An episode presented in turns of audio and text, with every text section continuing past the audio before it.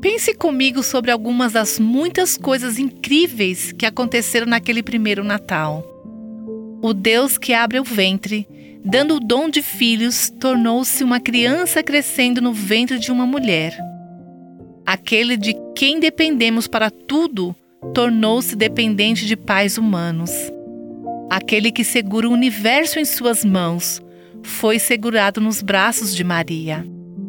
Aquele que criou a primeira mulher nasceu de uma mulher. O ancião de dias tornou-se um recém-nascido. O defensor tornou-se um bebê indefeso. O Criador tornou-se uma criatura. O Salmo 29 nos diz que a voz de Deus é poderosa e majestosa. Aquela voz poderosa e majestosa foi reduzida ao choro de um bebê. Quando você pensa sobre isso, o Natal é realmente surpreendente. Esse Deus, esse Salvador, merece nosso agradecimento e nossa adoração. Você ouviu Buscando a Deus com a Viva Nossos Corações.